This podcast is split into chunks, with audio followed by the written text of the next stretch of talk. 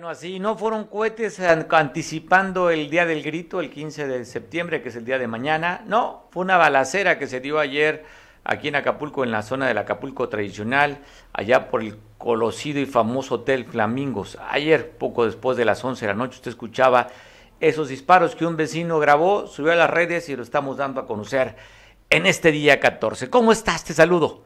Seguramente mojadito, no ha parado de llover y por lo que pronostican, seguirá lloviendo estos días hasta el viernes, al parecer. Así es que tenemos una noche mexicana mojada. Iba a decir húmeda, que eso se oye más bonito que mojada, ¿verdad? Una noche húmeda tendremos el 14, 15 de septiembre y el 16 día de desfile, al parecer también va a estar movidito con lluvia. ¿Cómo ha sentido los temblores? Ayer el de las 7, 2 de la noche se sintió fuertecito, poco más de 4 grados en escala de Richter fue lo que dio a conocer la autoridad. Así es que sacudido, tengo información interesante para usted, hay mucho, mucho de qué platicar en este día. Entramos con esas imágenes de la balacera. Y hablando de temas de inseguridad y tema de este Acapulco, este guerrero rojo, el día de ayer, poco después de las 10 de la mañana, asesinaron a un conocido doctor aquí, muy cerca donde estamos de Veo Televisión, en la calle de Juan Sebastián Elcano muy cerca también de la costera, para que usted lo ubique también a escasos metros de la asta bandera. La imagen que vemos ahí de este conocido doctor amigo, por cierto, de la familia, doctor de la familia, Javid Curi, pues lamentamos profundamente su asesinato. Iba a su trabajo, él estaba en el hotel, en el hospital Santa Lucía, se dirigía, dio la vuelta y entre un centro, una tienda de autoservicios Soriana y el Parque Papagayo, venía de la costera, del asta bandera hacia, hacia el centro, dobló en la calle Juan Sebastián Elcano y ahí recibió disparos que lo dejaron sin vida. Estamos viendo el vehículo en el que se transportaba, esta BMW blanca, en la que ahí perdió la vida el conocido doctor Javid Curiguinto, al cual mandamos desde aquí nuestro pésame a su familia, a su esposa, a sus hijos, a la comunidad médica que también se encuentra de luto por este asesinato. Las autoridades investigan para dar con los responsables de este conocido doctor en el que realmente lamentamos profundamente quienes lo conocimos, quienes supimos de este don de gente, de esa calidad humana, lamentamos que una persona como ella haya tenido que abandonar este mundo. 61 años de edad se dice que tenía el doctor, pero no fue por una enfermedad, sino por las manos de delincuentes que lo asesinaron. Así es el, la realidad de este guerrero guerrero rojo que se tiñe de sangre nuevamente ante esta muerte del doctor. Lamentamos profundamente para su esposa, como decía, sus hijos, les mandamos la familia de Beo y la familia Radilla Flores un fuerte abrazo solidario y sentido por la pérdida de Javid. Te extrañaremos, Javid. Cambiando de información, pues bueno, el video que dio a conocer el presidente de la República después de lo que habían dicho, aparentemente no había pasado nada en Guerrero. Las cosas estaban bien después del sismo. Y hoy dio a conocer en un video el presidente en la mañanera, en el que dice que sí se va a apoyar. Esto comentó después de que el día de ayer el gobernador hablara con él para comentarle de cómo estaban el reporte de los daños aquí en el estado. Esto dijo hoy en la mañanera Andrés Manuel López Obrador hace falta más. Y no vamos nosotros a dejar solos a los presidentes municipales, presidentas municipales, ahora que se van a llevar a cabo los cambios, y desde luego a la eh, próxima gobernadora que se le va a apoyar para que este, sigamos eh, gobernando en beneficio de la gente de Guerrero sobre todo de la gente más pobre. Es mi compromiso. Hay eh, abusos, se tienen que ir eh, eliminando. Mencionas lo que ganan los regidores. Es oportuno hacer un llamado para que se moderen del temblor en Acapulco que este, inicialmente se pensó de que no habían daños en Acapulco, que eran menores, desprendimiento de rocas, pero sí hay daños. ¿Y qué dice en el tema de los recuentos de lo afectado del gobierno del Estado a través de la Secretaría de Protección Civil? Dicen que, perdón, aprueban el 90% de 16 municipios para que sean declarados zona de desastre.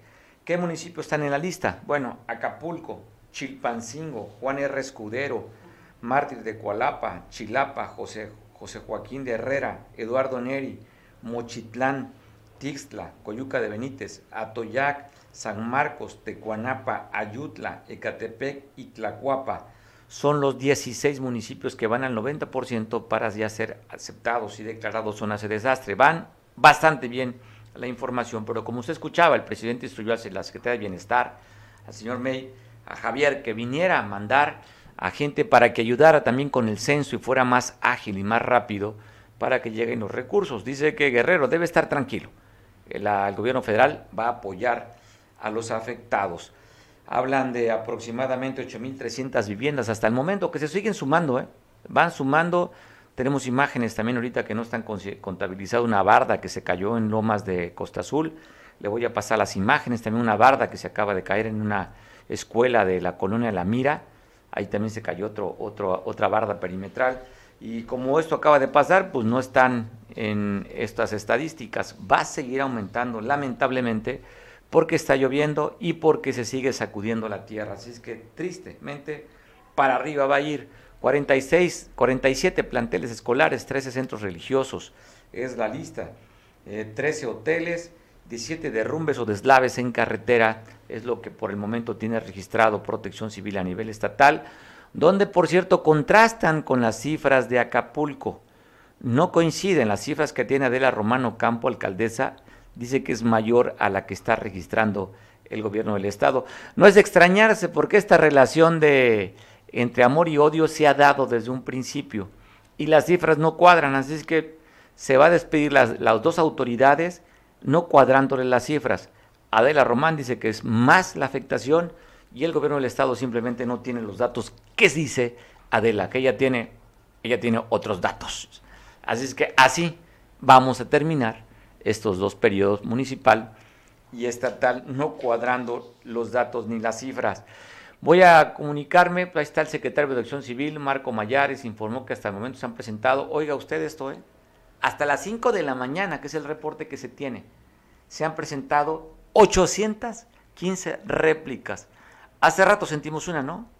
Hace rato sentimos una que sí sacudió aquí este Acapulco, ya sabe, hay unas que simplemente pasan imperceptibles, pero hace rato sí se sintió una de estas tantas, de estas 800, 815 réplicas que hasta el momento están reportando. Y bueno, tenemos llamadas telefónicas también con uno de nuestros amigos y corresponsales para platicar cómo va el tema de los daños. Voy a comunicarme a Toyac y voy a comunicarme también a Coyuca con nuestro compañero Oscar para ver que nos pase la información, cómo está reportando allá, sobre todo porque hay una preocupación. Hay un tanque elevado ahí en el embarcadero que en el momento del sismo de 7.1 grados se cayó parte de este de lo que sostenía a este tanque elevado. Oscar, te saludo, ¿cómo estás? Buenas tardes, Mario, a todo tu auditorio. Pues fíjate que el embarcadero pues está con, con, ese pendiente ya tiene algún tiempo que hemos estado dándole seguimiento ahí con, con cámara y ya el presidente de Coyuca de Benítez ya le había dado una respuesta para que fuera protección civil, pero es un trabajo muy lento que están haciendo, la gente está muy preocupada porque pueda tronarse ese tanque. Las autoridades dicen que es un poquito caro quitarlo. Pero ¿qué será más caro? Digo, pensando en la protección y guardar las vidas de los em, de los del embarcadero. Bueno, pues eso, eso así, efectivamente así es. Es preferible pagar a que después lamentar. Hay tres casas juntas que sí corre mucho peligro. La gente está muy preocupada. Oscar, ¿qué altura tiene aproximadamente ese tanque elevado ahí del embarcadero? Debe tener unos 15 metros. 15 metros. Sí, hoy se desprende después del temblor un tubo que ven en la parte de en medio que, pro, que es donde pues circulaba el agua. O sea, ese tubo que lo estamos viendo que no está completo era por donde bajaba el agua, no es un sostén, era bajaba el agua. no bajaba el agua y afortunadamente quedó dentro del círculo que se ve que no pudo irse para ningún lado, pero si se hubiera desprendido hubiera caído en algunas casas. De algunas viviendas. Pues bueno, hay preocupación allá en el embarcadero. Pues esperar que lleguen los recursos de, de que, está considerado Coyuca como zona de desastre también para que puedan activarlo. Ajá, y lamentablemente pues van van saliendo los gobiernos y van entrando los gobiernos, pues hay otra otra espera más. De igual hay otras casas que están pues ahí bien bien dañadas ahí en el embarcadero, también piden a, la, a las autoridades pues que vayan siquiera a censarlos. Bueno, vamos a esperar, Oscar. Pues te agradezco mucho. Si hay algún reporte adicional, estamos al pendiente, Oscar. Te mandamos un abrazo.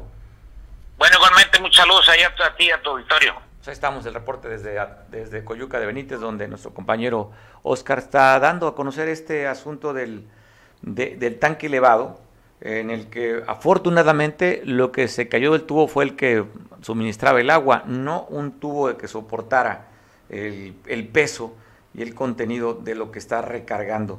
Vamos a platicar con nuestro compañero Jorge Reinada también hasta Atoyac para que nos cuente cómo van los daños este municipio que también fue declarado zona de desastre, de acuerdo a la documentación que ya va al 90% de los 16 municipios que está reportando Protección Civil. Jorge, ¿cómo estás? Estamos al aire, platico contigo. ¿Cómo estás, Jorge? Bien, bien, por acá, acá en el municipio de ¿Qué novedades hay, Jorge? ¿Cómo, los, ¿Cómo se ha resentido después del sismo y con estas lluvias que está dando allá en Atoyac, que dicen que hay hubo creciente del propio río? Afectaciones derivado pues, al mal tiempo que ha ocasionado pues constantes lluvias aquí en el municipio de Atoyac. Comentarte primero el primer tema que es referente al sismo. Se tiene una contabilidad, hasta estos momentos son datos preliminares, de más de 74 casas que resultaron con daños, fisuras en las paredes. Eh, te comento que esas 74 casas ya han sido inspeccionadas por las autoridades de protección civil municipal que han acudido a los diversos eh, poblaciones de este municipio, entre ellos destaca la población del Temado, que está en la parte media baja de, la sierra, y también en el Paraíso, en la Soledad, son algunas comunidades que están sufriendo daños derivados al sismo y de estas recientes lluvias que han azotado en las diversas partes de las poblaciones que pertenecen al municipio de Atoyac de Álvarez. ¿Tienes algún dato sobre el deslave que se dio hace unos días allá en la comunidad del Paraíso, en esta zona que se llama la Corona La Ermita? ¿Hay algún dato adicional? Eh, hasta el momento, por lo que sé, sí, se hizo un este, descajamiento de un cerro que está sobre la carretera que conecta a las demás poblaciones.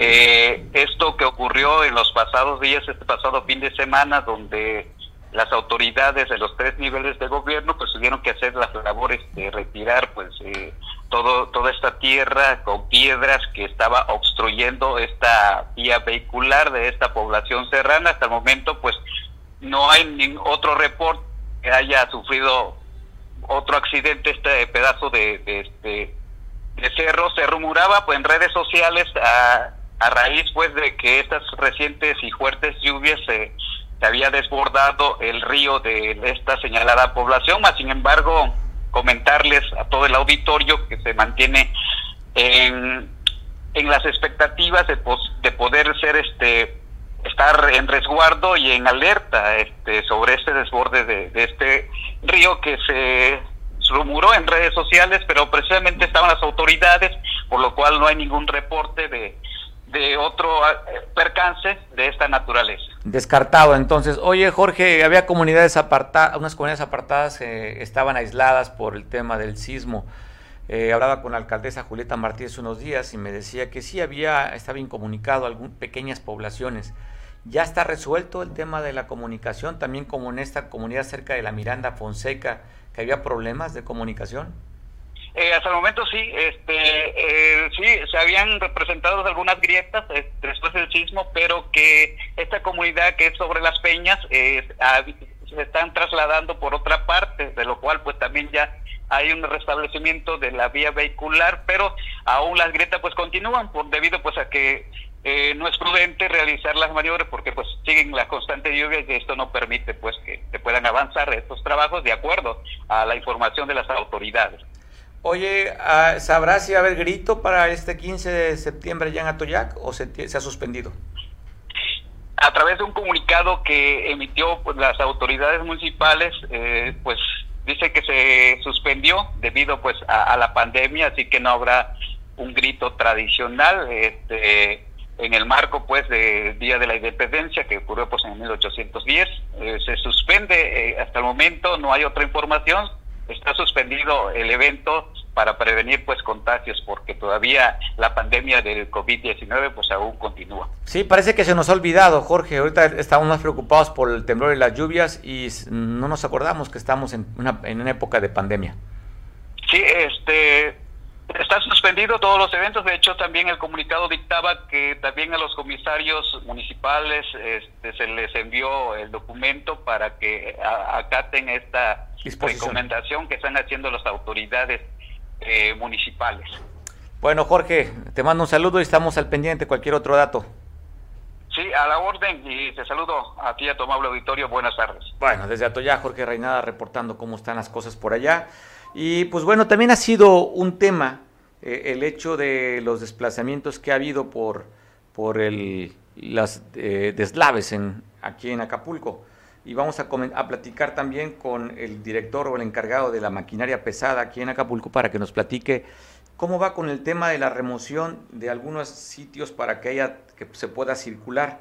Entonces estamos hablando ahorita con Comunciano Bustos para que nos platique cómo van y cuánto han removido y si hay alguna área que no se encuentre todavía eh, eh, que haya piedra o, tierra en la que no permite la circulación en el puerto. Se hablan de avenidas que nos va a confirmar que están siendo eh, desviados por alguna parte por unos socavones. Entonces platicaremos con Ponciano. Tratamos de comunicarnos con él para que nos cuente, nos dé el dato de esto, cómo va. Y voy a aprovechar y mandar, bueno, estamos ya en la línea. Ah, todavía no entra la llamada con Ponciano para platicar con él. y voy a mandar un video, porque el día de ayer comentábamos que el presidente de la República había invitado al gobernador Quirino Ordaz Copel, o Copel, de allá de, Sinaloa, para que se fuera se pueda ser embajador de España. Y también había invitado al gobernador de Nayarit, que está allá también por concluir. Y hubo por parte de Marco Cortés, presidente del PAN, se fue duro contra su compañero porque el gobernador de Nayarit es panista.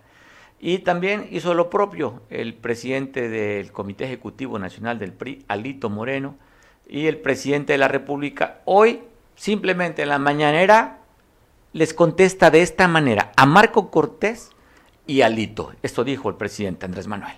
Una decisión de ayudar en el desarrollo del país o representar a México en el extranjero. ¿Por qué? Si fuese para algo indebido, si fuese una proposición indecorosa, pues entonces a lo mejor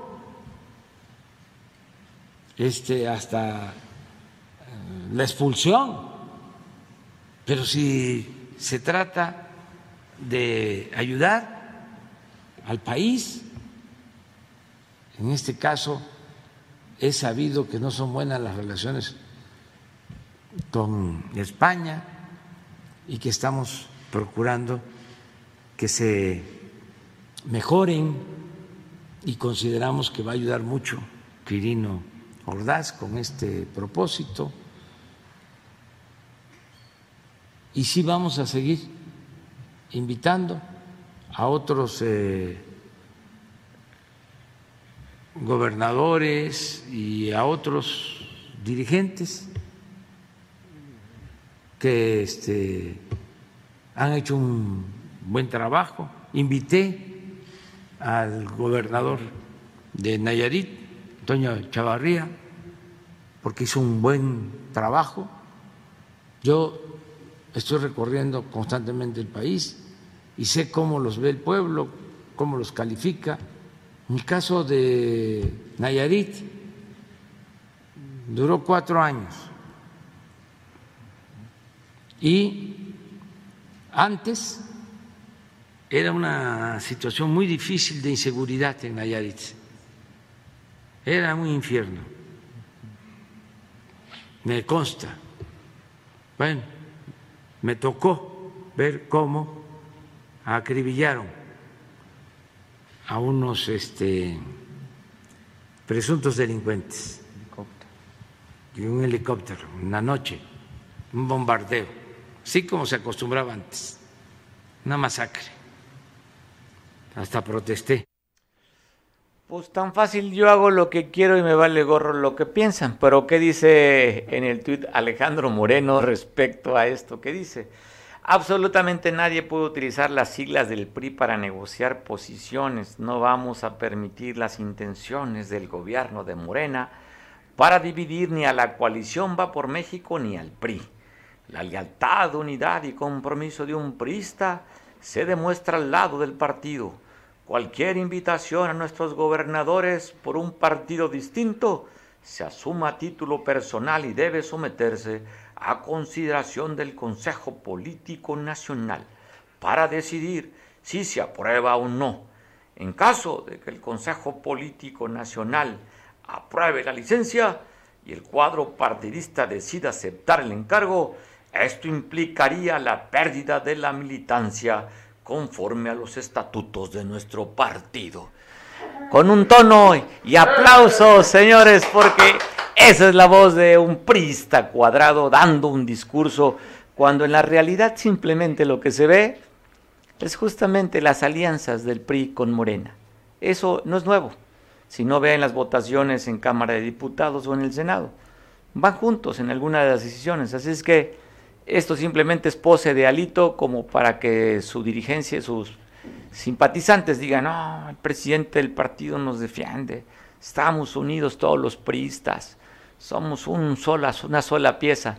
Por el momento de negociar, cada quien lleva agua a su molino. Ya simplemente a Quirino Ordaz, ¿sabe qué le piensa de esos comentarios de su presidente del partido? ¿Sabe qué opinará? Justamente se ríe Imagínese a ser diplomático sin ningún antecedente de ser diplomático de carrera, de un plumazo, lo mandan a una representación tan importante de México ante el gobierno de España. A ver qué trabajo hace Quirino, porque las relaciones México-España constantemente desde el púlpito en la mañanera le están pegando a la madre patria, joder, tío, que ya le cada rato están hablan de soberbios que no le piden, no le dan el perdón a México. Ya sabe, el presidente se pone de repente bien patriota y se pone a hablar sobre el tema. Ya quitaron la estatua de Colón para hacer algo que ha circulado en redes ahí, la imagen de una supuestamente indígena. No sé qué perfil buscarían, pero yo creo que ninguna indígena se ve identificada con este rostro que van a poner ahí. Pero pues, traen un asunto con los españoles, la ascendencia que tenemos es españoles, 300 años estuvieron colonizándonos a nosotros y eso no se puede borrar de la historia. Usted y yo llevamos un apellido y con sangre de español, bien mezcladita, ¿eh? porque ya sabe que nos gusta, somos bien malinchistas, nos gusta identificarnos como europeos y si tenemos alguna raíz europea, sacamos un pasaporte con doble nacionalidad europea, que si soy español y qué orgullo ser hijo de un inglés o mi abuelo era francés cuando deberíamos estar orgullosos de nuestras raíces. Tenemos mucho más historia que muchos países. Somos una raza importante aquí, que nos reímos de la muerte, que gozamos, que somos solidarios. Como nunca, yo creo como pocos países en el mundo somos tan hospitalarios como los mexicanos. Y nos encanta decir que nuestros abuelos eran españoles, o mi abuelo era francés, o italiano. En fin, nos fascina sentirnos de otro lado porque no tenemos identidad. Cuando debemos estar orgullosos de dónde somos. Si somos de un pueblo y no conocen el pueblo, decimos, no, soy de Acapulco. No, soy de un pueblo, soy de Las Tunas, soy de San Jerónimo, soy de Corral Falso, soy de Atoyac. Pero cuando uno anda afuera y mejor para no que no nos vean menos, pues soy de Acapulco. No, hay que sentirnos orgullosos de nuestra identidad, de donde nacimos, si nacimos en un barrio, una colonia popular, desde ahí sentirnos orgullosos de lo que somos. Así es que Estamos en el mes de la patria, por cierto, les recuerdo, para aquellos que eligen muchas veces presumir su segundo apellido. ¿No les recuerda a alguien que se apellida primero Gutiérrez y se pone el segundo apellido en sus redes sociales? ¿No? ¿No les recuerda? Que les dieron 32 millones de pesos para que haga actividades. ¿No? ¿No les recuerda? Pues bueno, muchos así. Los youtubers que, o, o los influencers que tienen un apellido diferente, que no les gusta que se llamen, que se piden Rodríguez, Hernández, Pérez, pues no, me pongo el segundo apellido si es mucho más in y me pongo Veloz cuando ni aparece mi apellido en el acta de nacimiento porque mi padre, el segundo apellido era Veloz.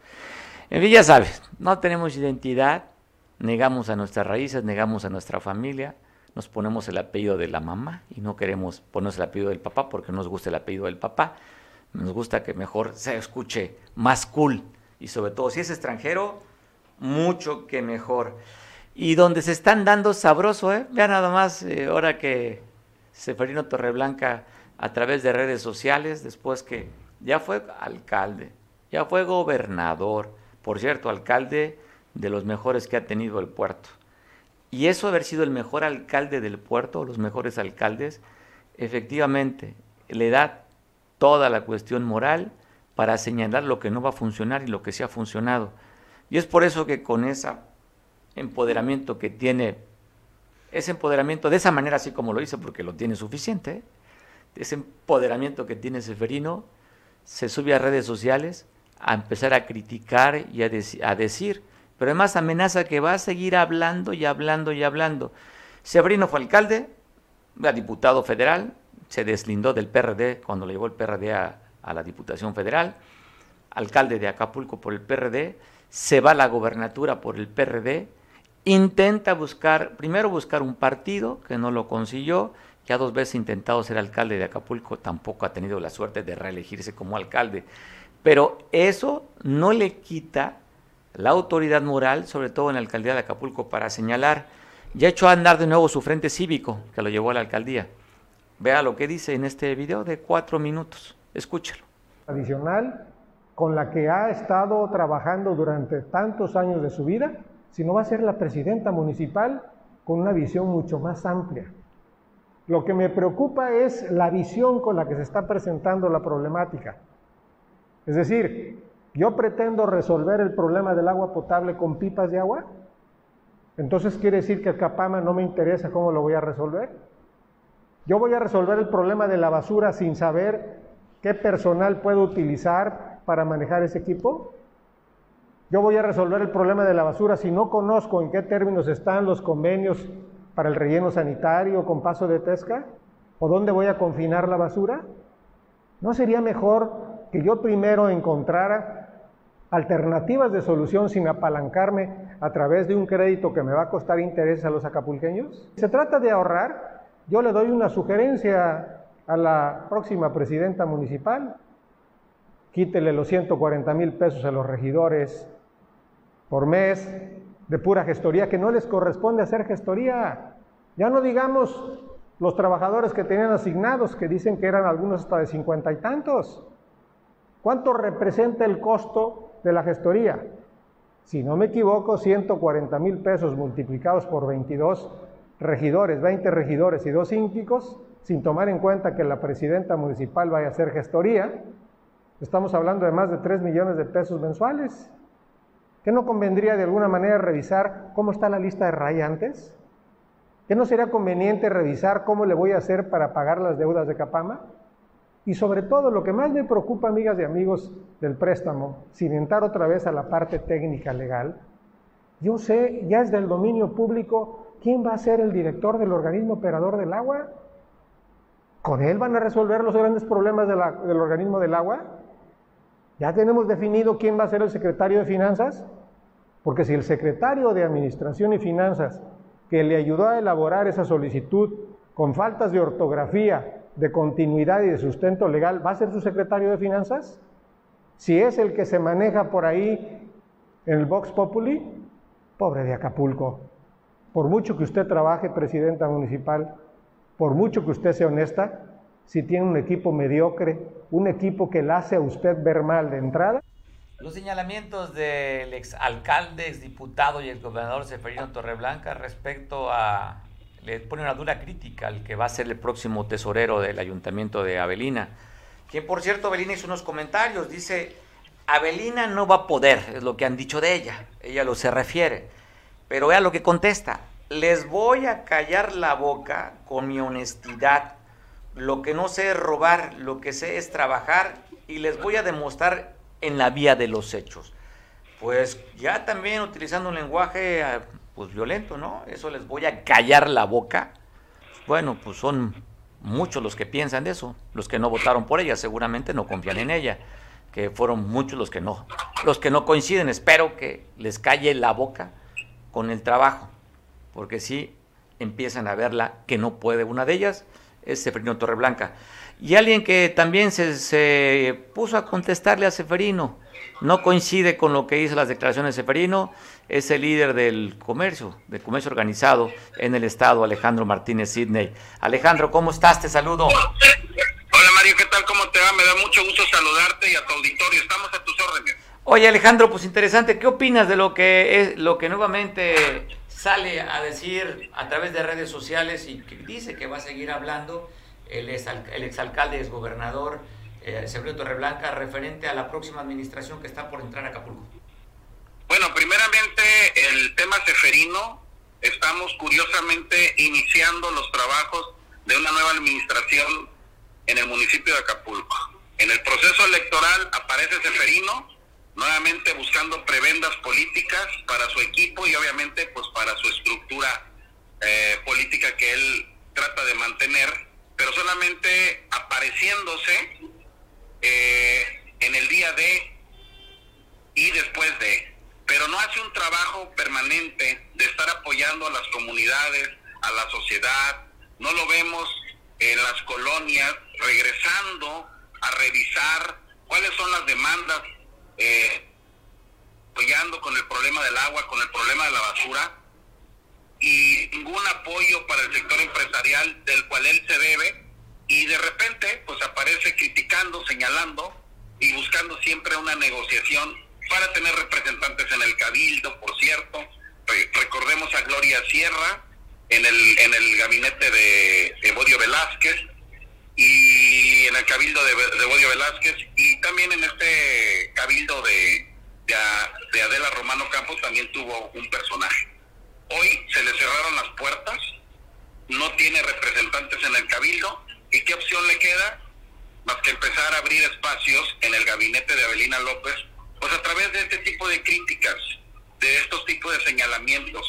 Eh, y yo creo que no, no es correcto, porque estamos en una circunstancia complicada actualmente en Acapulco, hemos vivido la peor crisis económica en más de 100 años, el terremoto pues más, más duro en, o, más peligroso que hemos tenido en 100 años, y huracanes y, toda la, la, serie de problemas que está dejando Adela Romano Campo, como el problema del agua, el problema de la basura, el problema de la seguridad.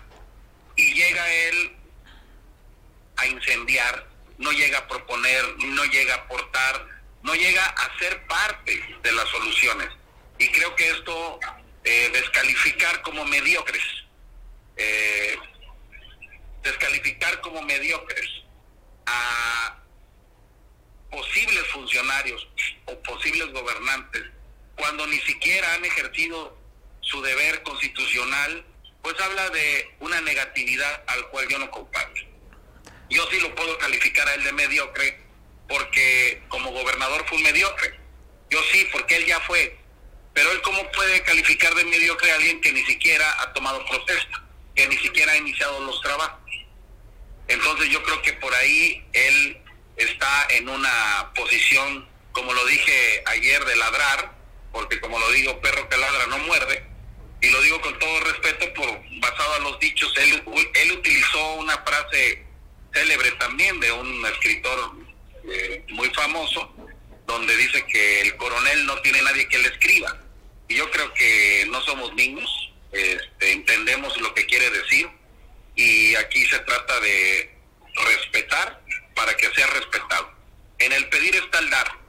Y si él es un irrespetuoso, pues le vamos a empezar a faltar el respeto a los empresarios, porque nosotros hemos establecido diálogos, mesas de trabajo con Avelina para buscar inmediatamente la reactivación económica.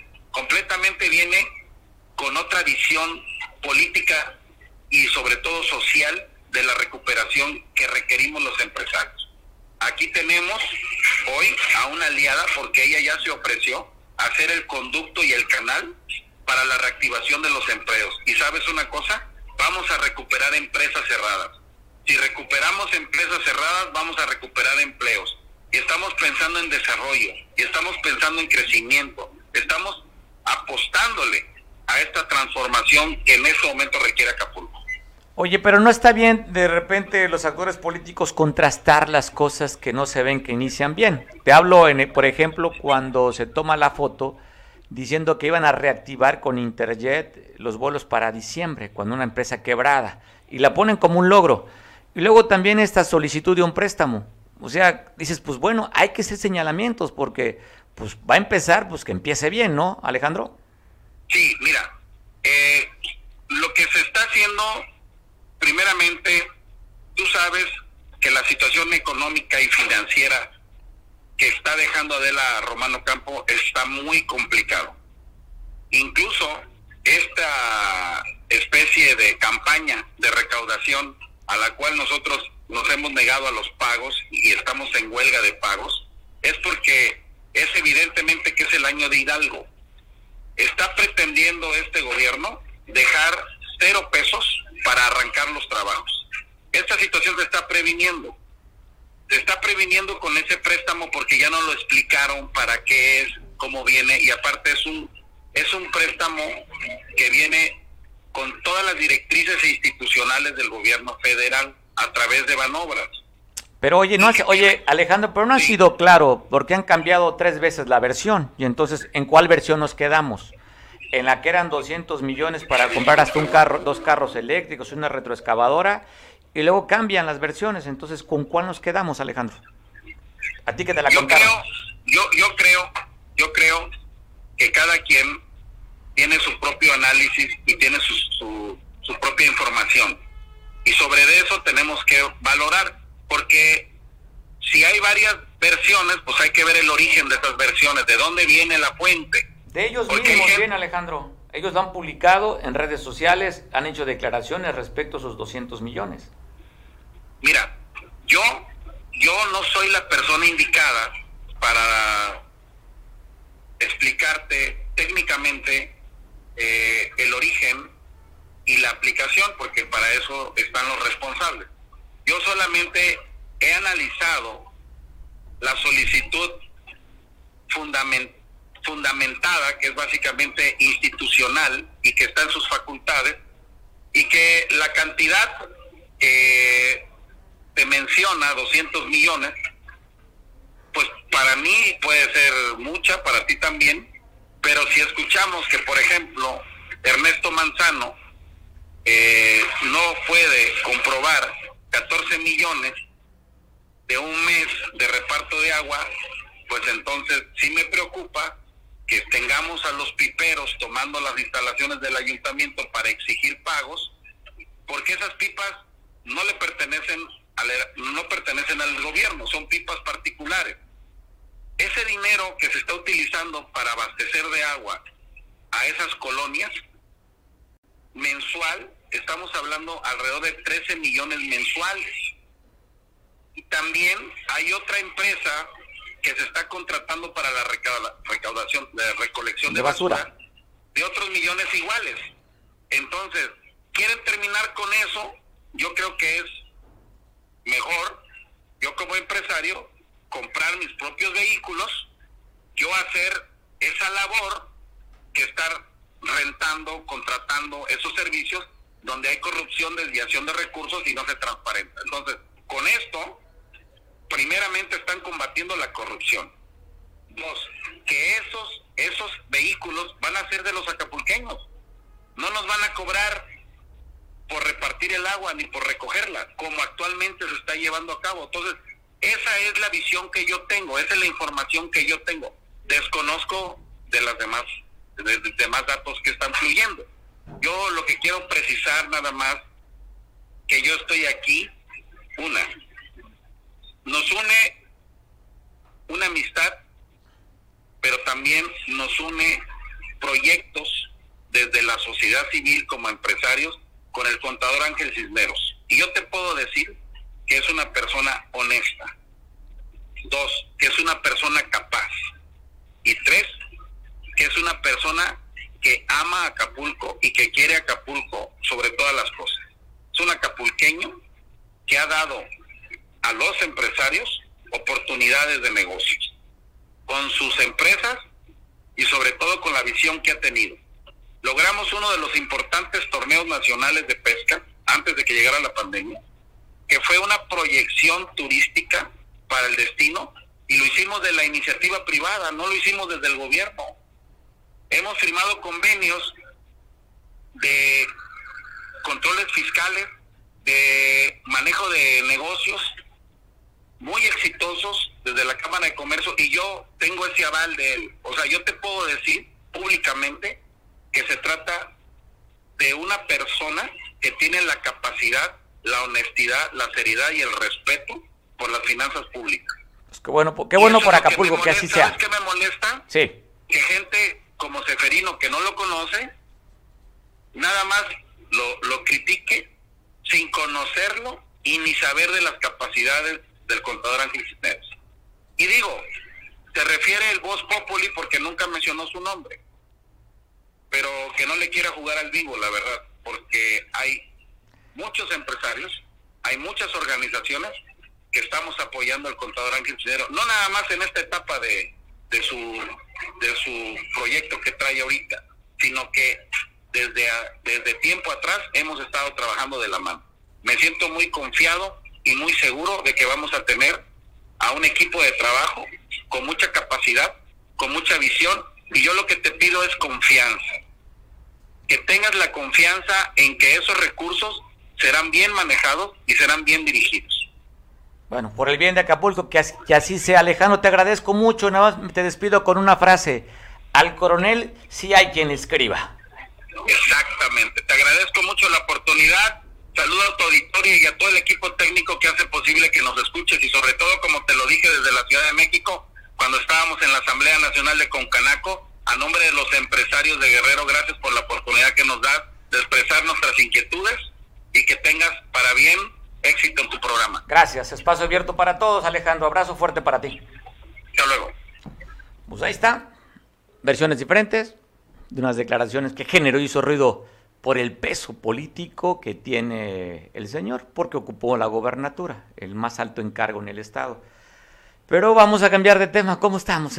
¿Cómo estamos o qué vislumbra eh, las lluvias de acuerdo a la Comisión Nacional del Agua?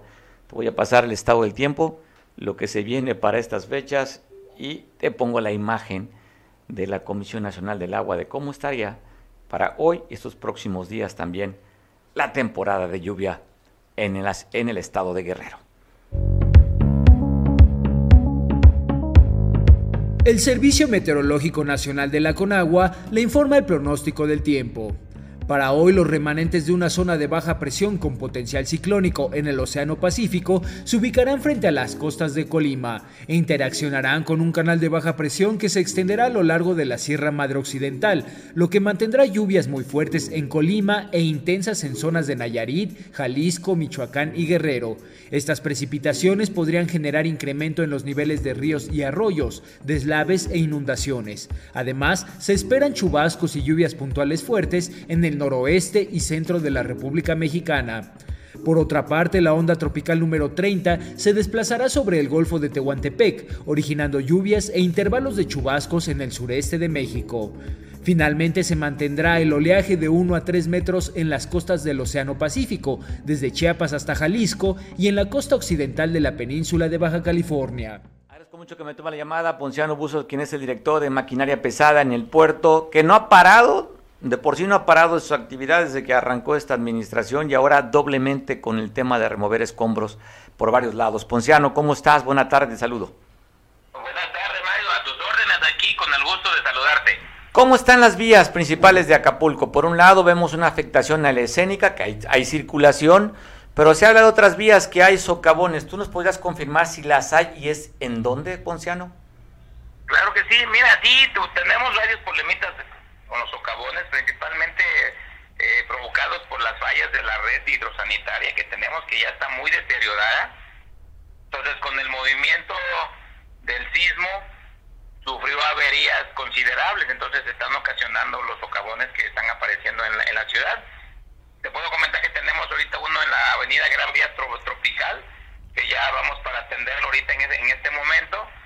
Ayer tuvimos uno en la, en la calle del taller, ahí por en la avenida Cuauhtémoc, ahí pegado al, acceso al Maxi Túnel, en donde también es un problema bastante serio que tenemos ahí. Pero ya Catama ya, ya está trabajando en, esos problemas, resolviendo primeramente lo de las instalaciones, para posteriormente nosotros ya entrar para darle el acabado final. Ok, y entonces serían prácticamente tres nada más los que. De momento sí, considerables. Hay otros que son muy sencillos que no, no, representan problema para la vialidad, pero que igualmente se van a, atender por la dirección de Capama y complementarlos por, por nosotros, la Secretaría de, Obras Públicas. Oye, Ponciano, hay también deslaves en algunos lados, pero todas las avenidas están comunicadas. Eh, sí, en todas las avenidas hay, hay comunicación, te digo, desde muy temprano este, atendimos un deslave en la avenida escénica y a la altura de un restaurante, el Cibú, ahí ya quedó liberada la, circulación en el carril que viene de Puerto Marqués hacia la base, eh, quedó liberada hace un momento. Estamos trabajando también en el camino que va rumbo al poblado del Carabalí, ahí a la altura de la colonia Villa Guerrero. Ahí tuvimos un problema serio, un deslave en donde se cortó la comunicación hacia el poblado. Ya lo estamos atendiendo, ya se dio vialidad seguimos trabajando, pero ya ahorita ya hay circulación libre en, esa zona. Bueno, pues ya no, pues estaremos en comunicación contigo para que nos informes, la gente escuche, sobre todo la autoridad. Ya sabes que en redes sociales están hablando que es intransitable la escénica, que hice, que hice por el macrotúnel, en fin, mucha información que no es confirmada, por eso queremos platicar contigo. No, sí, hay circulación libre en, la escénica, te digo, ya se liberó el, el, el deslave que tuvimos, ya se liberó, ya hay circulación libre para los ciudadanos y reiterar a la ciudadanía la disposición de las áreas operativas del ayuntamiento, que estamos para atenderlos en cualquier necesidad que surja. Este, están los teléfonos de emergencia, eh, de protección civil, o en la aplicación de respuesta ciudadana, ahí también pueden hacernos llegar todas las solicitudes y de la problemática que puedan presentar ahorita, ya sea por los sismos o por la tormenta que nos está este, golpeando en este momento. Ponciano, te mando un abrazo, gracias por tomar la llamada y estaremos en comunicación constante contigo. Claro que sí, muchas gracias y a la orden y un gusto saludarlos. Gracias, Ponciano. Pues está escuchando usted, porque está circulando en redes sociales que, que no hay acceso para, para la escénica, que había que tomar este, el macrotúnel, que inclusive el gobernador había dispuesto que no se iba a cobrar, pues simplemente decirles que sí está la circulación al, con sus limitantes en las dos partes que hay un problema de que se puede caer eh, pone unos conos para dividir y usted no, no, tengamos ninguna emergencia. Oiga, el día de ayer por la tarde en el, en, la, en el Congreso del Estado se dio la presea Sentimientos de la Nación. Se le dio al doctor López Betancourt el día de ayer, estuvieron las autoridades, el, Ejecutivo fue el que le, le, da la medalla, digo, él que entregarla, pero pues ha habido voces discordantes también de por qué le entregaron la medalla a López Betancourt. Uno de ellos es nuestro amigo Joel Castillo, que tengo la línea telefónica para platicar sobre este tema. Joel, ¿por qué te parece que no era la persona adecuada el doctor López Betancourt para recibir la medalla más importante que se da esta presea Sentimientos de la Nación? Hola, ¿qué tal? Buenas tardes a tu amable auditorio. Bueno, déjame decirles que, pues, en los anales de la historia, Guerrero tiene una lucha trascendental ante el 208 años eh, eh, de, los, de la promulgación de los sentimientos de la nación. Y quiero decirles que, pues bueno, hombres heroicos han dado la lucha desde hace muchos años. Y bueno, en la época de Lucio Cabañas se dieron otras batallas. Luchadores sociales, gente que estaba dentro en los movimientos sociales, para poder cambiar el destino del Estado en Guerrero, en donde estaba pasando, en esas épocas donde se transitó por la guerra sucia de los años de 1969 a 1979, fue el periodo de la, de la guerra sucia, donde eh, pues participaron, eh, se hicieron muchos movimientos sociales, y fue Eduardo López Betancourt, narra la historia perfectamente, cómo este, este hombre participó dentro del gobierno de don Rubén Figueroa Alcocer, pues en algunos cargos, como se, ya se le señala, eh, como procurador de justicia y secretario general de gobierno. Pues bueno, pues fue la mano que golpeó a los movimientos sociales y, y hay testigos, porque hay sobrevivientes, hijos y familiares de estos personajes que desaparecieron y se narra la historia de que los aventaban desde un helicóptero, les amarraban los pies con piedras, con costales, y eran arrojados estos estos luchadores sociales, esta gente que pertenecía a estos movimientos oye, sociales. Oye, los famosos vuelos de la muerte que le llamaban. Sí, pues ahí está la historia, desde aquí de pie de la cuesta. Mira, yo vivo en la zona poniente de la ciudad de Acapulco. En pie de la cuesta, recordemos que fue desde ahí donde salían, eh, llegaban aviones, avionetas, helicópteros, y fue en aquellos años, sobre todo en estas luchas de las costas grandes, de la costa grande, ¿verdad? En donde se dieron grandes movimientos en Guerrero y, eran arrojados esta gente. O sea, no podemos, hoy, hoy queremos decirle nosotros un, sector de la sociedad a estos diputados, que estos diputados nosotros ya dijimos en, en, momentos eh, de, día de ayer, dijimos que esta gente solamente pues no leen, Ahí están los anales de la historia y son personajes grises que no llegan con ninguna cultura política y solamente son levantaderos. O sea, muchos de esos diputados compraron sus las candidaturas a diputados, ¿verdad? Y ese es ahí están iniciando mal. Esa inclusive esas ese tipo de preseas ya no tienen razón de ser. ¿Sí? Es una vergüenza eh, el otorgamiento de la de la presea eh, a, un personaje que tiene vínculos con la, con, con, la, eh, con la desaparición, la, guerra la represión, con la guerra sucia. Recordemos que en esa época eh, don Rubén Figueroa era el que les decía, a ver, ¿qué quieres? ¿Quieres fierro, destierro o entierro? Entonces, muchos de, de, de los personajes políticos que pueden narrar la historia pues fueron exiliados, muchos se fueron a Cuba, ¿eh? pero hay familiares que todavía están aquí, ya son personas grandes también, y que recuerdan claramente los acontecimientos que, se dieron. Y uno de ellos, bueno, pues hoy es un gran eminente doctor, eh, pues catedrático de la Universidad Autónoma de México, no se duda la calidad. Mira, nosotros decimos, decíamos el día de ayer, que no se estaba dándole la, la presea a, este a un gran personaje, se le dio a un personaje eh, culto, ético, eh, eh, con doctorado, pero no se le dio a un personaje que le haya dado el grado de, de humanitario, de un luchador social, no. O sea, ¿en qué cabeza cabe de estos diputados haberle otorgado a un personaje que tiene una trascendencia de la represión social. O sea, ya no tiene razón de ser eh, esa medalla.